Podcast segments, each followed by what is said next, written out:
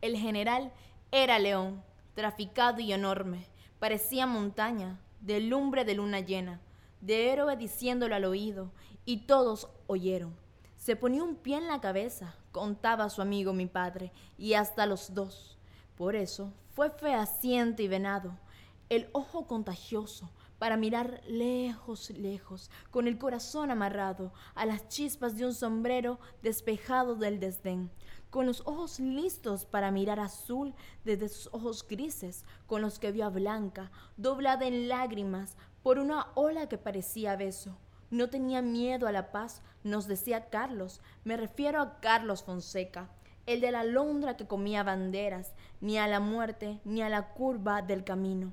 Una emboscada era cosa de niños, dos o tres después las harían Fidel y el Che, mientras dormían los ruiseñores.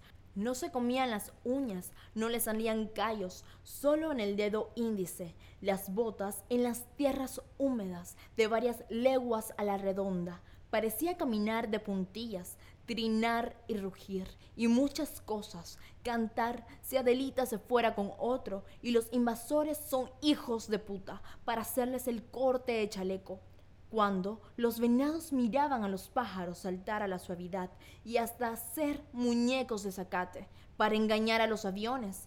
Pero no mentía, era leal como recién nacido y se puso serio, encabronado, y Bolívar a la hora de la muerte. Lo enterraron en una gran mañana, mientras los relojes marcaban todas las horas y nosotros caminábamos, sacudiendo el sueño de los ojos.